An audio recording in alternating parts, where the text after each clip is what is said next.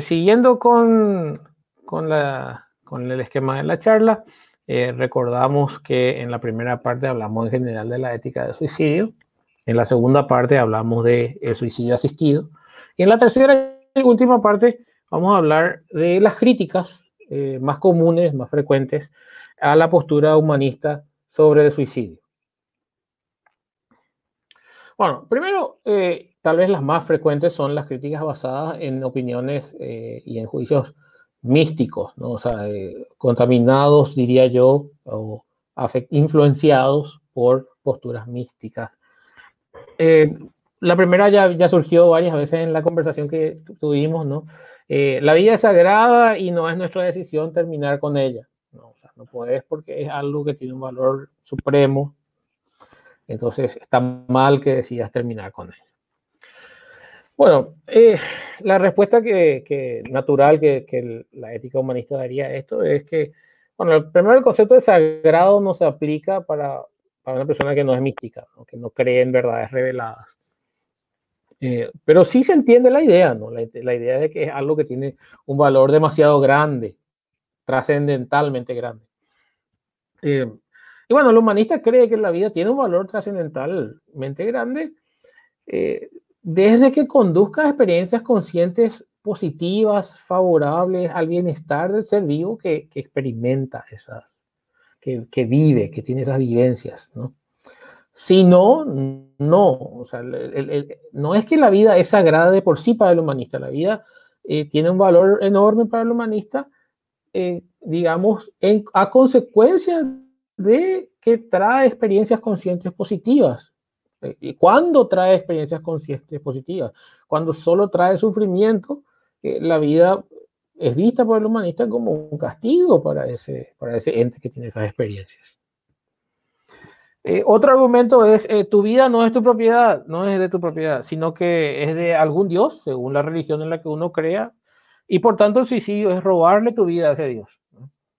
Bueno, eh, ese criterio puede ser tu criterio personal, ¿no? Y, bueno, e, es, un criterio que para tu vida personal es válido, ¿no?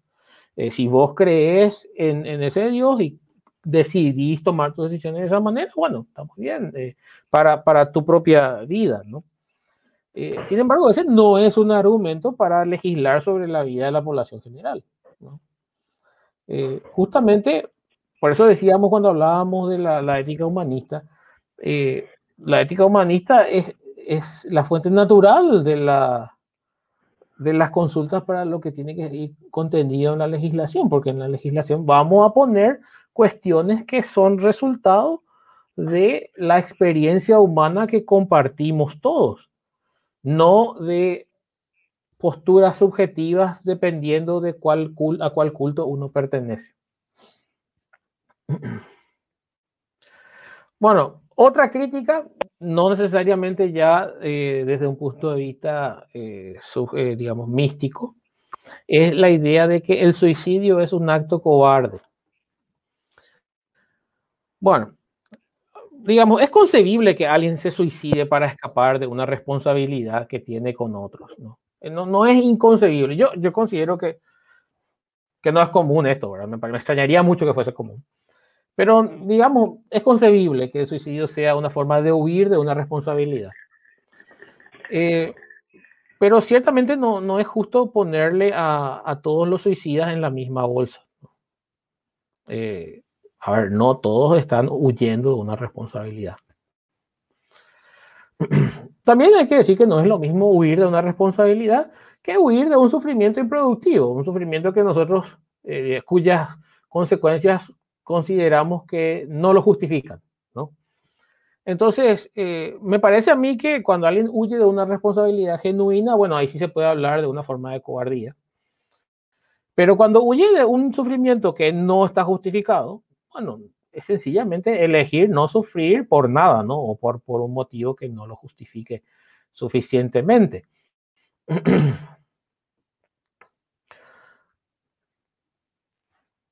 En realidad, eh, hay que decir además que este tema de la cobardía es un poco extraño, ¿no? Porque el suicida debe, enfrentar el, debe enfrentarse a su propio instinto de preservación.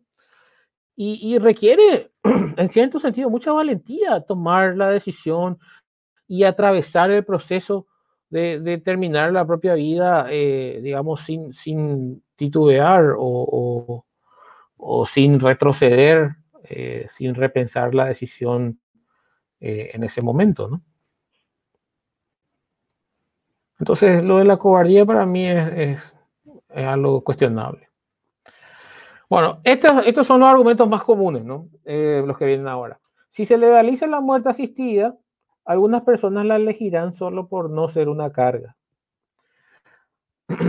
Y habría que decir que esto es cierto, ¿no? Sin embargo, no es un motivo para no hacerlo legal, O sea, este argumento asume erróneamente que el deseo de no ser una carga no es un motivo válido. O sea, alguien se sitúa como juez y dice, la razón por la que vos no querés seguir existiendo a mí no me parece válida. Si a vos no te gusta ser una carga, aguantate, porque a mí no me parece que ser una carga sea tan molesto. Y a mí me parece fuera de lugar decirle a la persona lo que tiene que molestarle y lo que no le tiene que molestar.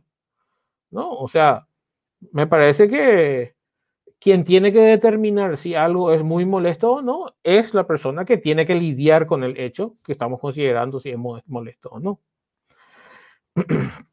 Además, no es solamente la cuestión de, ser carga, ¿no? O sea, eh, una persona puede valorar mucho su independencia, su privacidad, eh, su, porque cuando vos dependés de otras personas, también perdés toda tu privacidad. Entonces, no, no es tan sencillo como decir, ah, no, no, no, pobrecito, no quiere ser una carga. No, no, tranquilo, no es carga, no molesta. Bueno, él no quiere ser, no es que vos, no es que estamos preguntando a vos.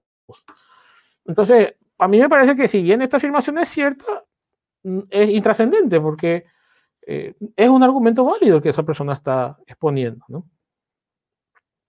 Otro argumento es, eh, si se legaliza la muerte asistida, algunos enfermos se sentirán presionados a solicitarla. Presionados porque su familia no quiere tanto atenderle y entonces, bueno, me voy a, voy a morir nomás, ¿no? Esa es más o menos la idea, ¿no?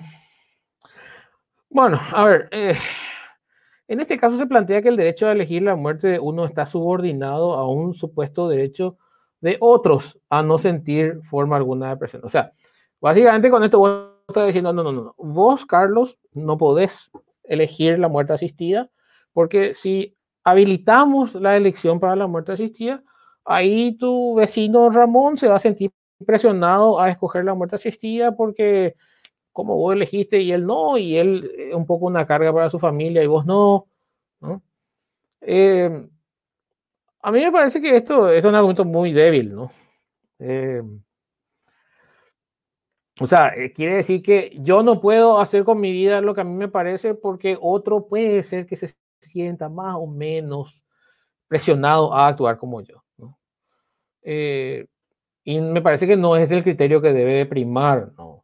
Eh, es más, me parece que es muy absurdo eh, y que lo absurdo de esta afirmación se puede notar en que lo mismo se puede decir de cualquier derecho, no, no solo del derecho a morir dignamente. O sea, eh, vos me podés decir, no, bueno, si habilitamos tal cosa y vos elegís eso, los otros se van a sentir, digamos, presionados a elegir eso. por ejemplo, un ejemplo trivial, ¿no? Eh, en muchos países los mayores de 16 años, no de 18, eh, pueden manejar vehículos, ¿no? Pueden sacar una licencia de conducir. Tienen que tener permiso de los padres y demás cosas, ¿no? Eh, porque todavía no son mayores de edad, ¿no? han cumplido 18, por ejemplo, que es la edad de, mayoría en la mayor parte de los países hoy en día.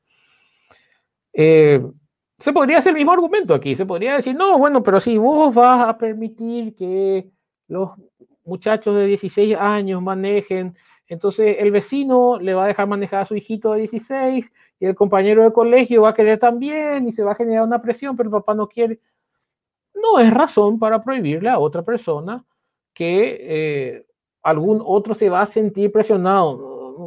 No, funciona, ningún derecho funciona así, ¿no? Eh, no existe, o sea, el conflicto de intereses que se plantea es entre el derecho de que una persona decida lo que quiere para su vida con el derecho legítimo y un supuesto derecho a no quiero sentirme tentado, a presionado, a eh, juzgado por no hacer tal cosa.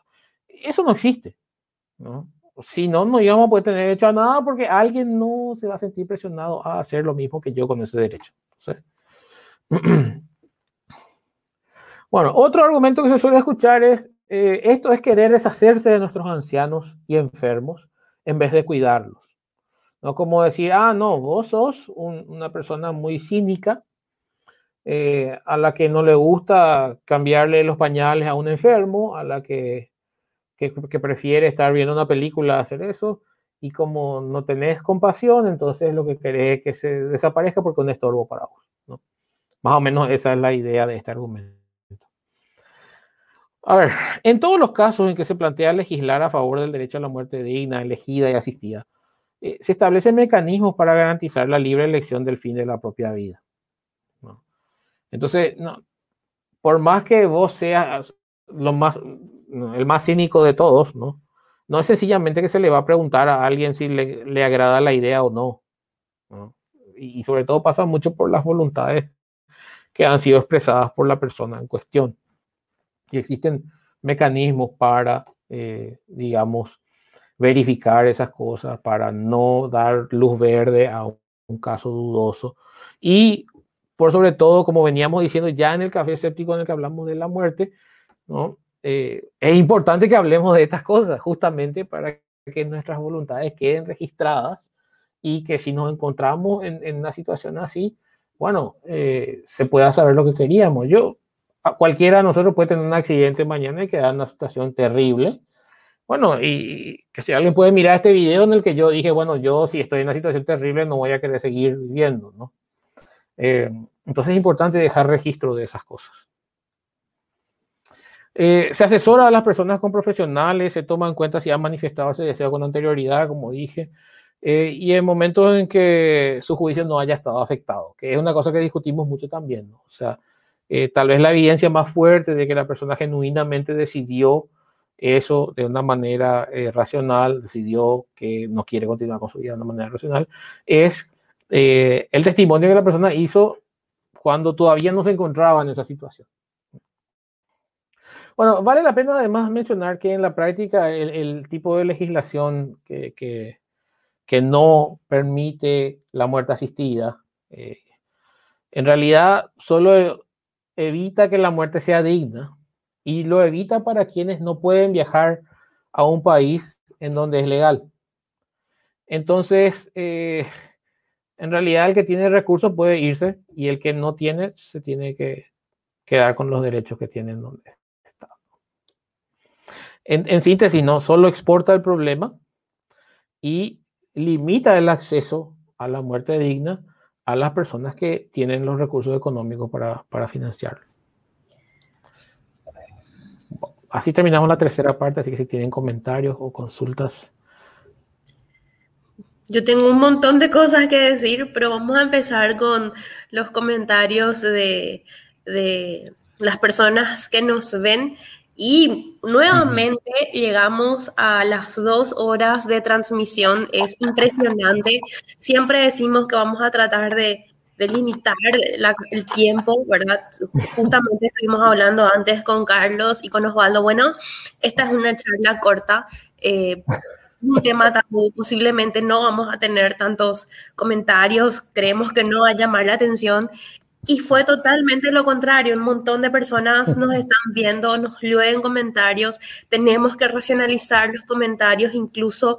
Em, y les agradezco un montón a, a, todas las personas que nos ven, comentan y participan, porque gracias a ustedes es de que llegamos siempre a, a dos horas de transmisión, mínimo dos horas y media, y yo me siento muy halagada de que este formato de café escépticos sea del agrado de las personas y que por supuesto los temas sean de, del agrado de las personas que, nos ven y, les pedimos que nos sugieran temas para poder eh, hablarlo aquí en nuestros cafés escépticos. Bueno, vamos con la pregunta, Abel. Ah, más bien un comentario. Dice, felicitaciones a los panelistas por abordar un tema muy interesante. Luego dice, muchos de los problemas que se suscitan en el género humano es que las leyes consideran las conductas generales y dejan de lado las particulares. En mi opinión, la muerte asistida es totalmente racional. Muy, muy relevante ese comentario. Hace referencia a lo que veníamos diciendo, Alma, ¿verdad? Que si bien, sí, puede ser que la mayor parte de los casos eh, de, las personas que tienen ideación suicida eh, sean personas afectadas en su juicio y que pueden ser, eh, digamos, luego de, ayudarles un poco a que hagan el, análisis correcto si se puede, tal vez inclusive tratando alguna condición, alguna enfermedad mental, eh, tal vez cambie su opinión y de repente no era una buena idea que, que, se haya suicidado en ese momento, etcétera, ¿no? O sea, si bien podemos decir que ese sea, no sé, podemos asumir, no, sé si es la mayoría de los casos, pero podemos asumir que la mayoría de los casos no podemos pensar que la ley se tiene que preocupar solamente por la mayoría de las personas, ¿verdad? Eh, e, esa es una idea muy, muy errada, ¿no? Eh, a ver, casi todos nosotros somos minoría en algún aspecto de nuestra vida, ¿no? Eh, de repente uno, ah, no, bueno, yo, yo tengo la estatura más o menos promedio, qué sé yo, yo, yo tengo una, una, una profesión tradicional, eh, sí, pero en este aspecto, normalmente, al menos algún aspecto de tu vida no encajas con la media, ¿no? Entonces, para que la vida sea tolerable, la ley eh, tiene que enfocarse en la diversidad, ¿no? O sea, tiene que aceptar esa, esa diversidad de situaciones y no sencillamente decir, bueno, la mayor parte de los suicidas luego eh, pensaron mal lo que pensaron, entonces, bueno, no nos preocupemos por eso. Y por sobre todo hay que tener en cuenta, como dije anteriormente, eh, el interés social, el interés social que obliga a que los congresos de los países traten los asuntos de las minorías. Es muy importante la organización social, em, la concienciación también, hablar de los temas de manera tal a que puedan ser asuntos de Estado. Em, así se empezó con el derecho al voto. A ver, otro comentario dice, sin embargo, es una posibilidad real de que las personas actualmente no se sientan libres de expresar sus deseos de sí elegir morir dignamente a través de la eutanasia o el suicidio asistido, porque se sienten presionados por una sociedad que no contempla esa opción como una decisión cuerda, tal cual. Es justamente lo que estuvimos diciendo, que siempre se le cataloga a, una persona que, analiza el suicidio como una alternativa de que tiene una enfermedad mental. Sí, sí, realmente, y, te das cuenta cómo lo que se dice, eh, normalmente eh, se dice que eh, la persona que tiene ideación suicida, digamos, es porque tiene depresión o es porque tiene un trastorno tal. Puede ser un, un factor que evite que las personas discutan el tema. o que por, por un miedo genuino, por ahí te internan, ¿no? Por ahí dicen, no, no, este, vamos, vamos a meterlo en un hospital psiquiátrico, ¿no? Eh, por eso yo pienso que es importante hablar eh, con, antelación y en escenarios teóricos, ¿no? Eh, me parece que es la forma más natural de, de, resolver ese problema, pero mismo así es, es un tema difícil de instalar, como dijimos, ¿no? Parece inclusive hasta más polémico que el aborto que tenemos otra pregunta más.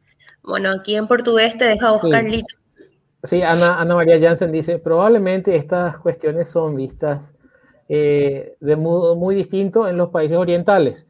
Sí, realmente sería muy interesante saber eh, cómo se perciben culturalmente estos asuntos eh, en culturas que no tienen esa influencia tan marcada de, de las religiones abrahámicas, ¿no? porque la, cultura occidental tiene una influencia fuertísima, especialmente del, cristianismo, y, bueno, eh, digamos, hay, hay, qué sé yo, pensar, por ejemplo, no, sé cómo pensarán, por ejemplo, sobre el suicidio eh, algunos, algunas personas de la religión hindú, eh, religiones politeístas, religiones que creen en la reencarnación, ese tipo de cosas. Ese, nosotros pensamos que el, el mundo es todo homogéneo, ¿no? Eh, que el mundo es es todo como si fuera Paraguay, pero hablan otros idiomas, ¿no? Y en realidad las, influencias de esas culturas son, que, han tenido, esas culturas son, son fuertemente distintas, ¿no?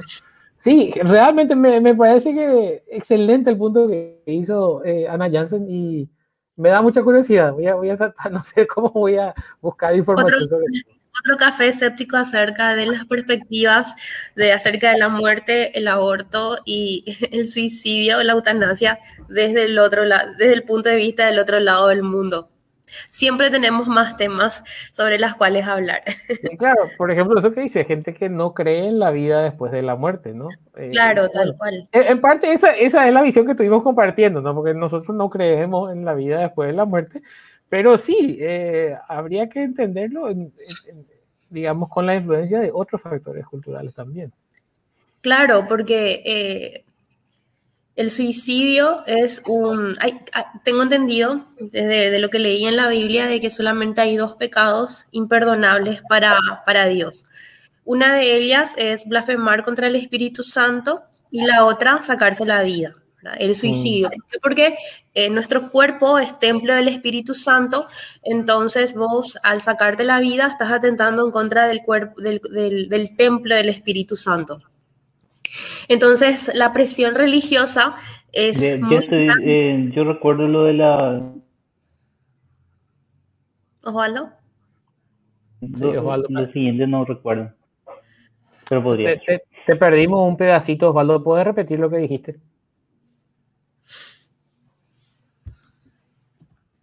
Parece que está con un poco de atraso Osvaldo, pero ya, ya nos va. Vamos a eh, recuperar su comentario en un ratito. Sí, sí, sí. Entonces, eh, a lo que voy es de que eh, la presión psicológica, perdón, religiosa, religiosa y que afecta la toma de decisión del suicidio es muy grande, porque si es que vos te suicidaste vas directo al infierno, ¿no es cierto?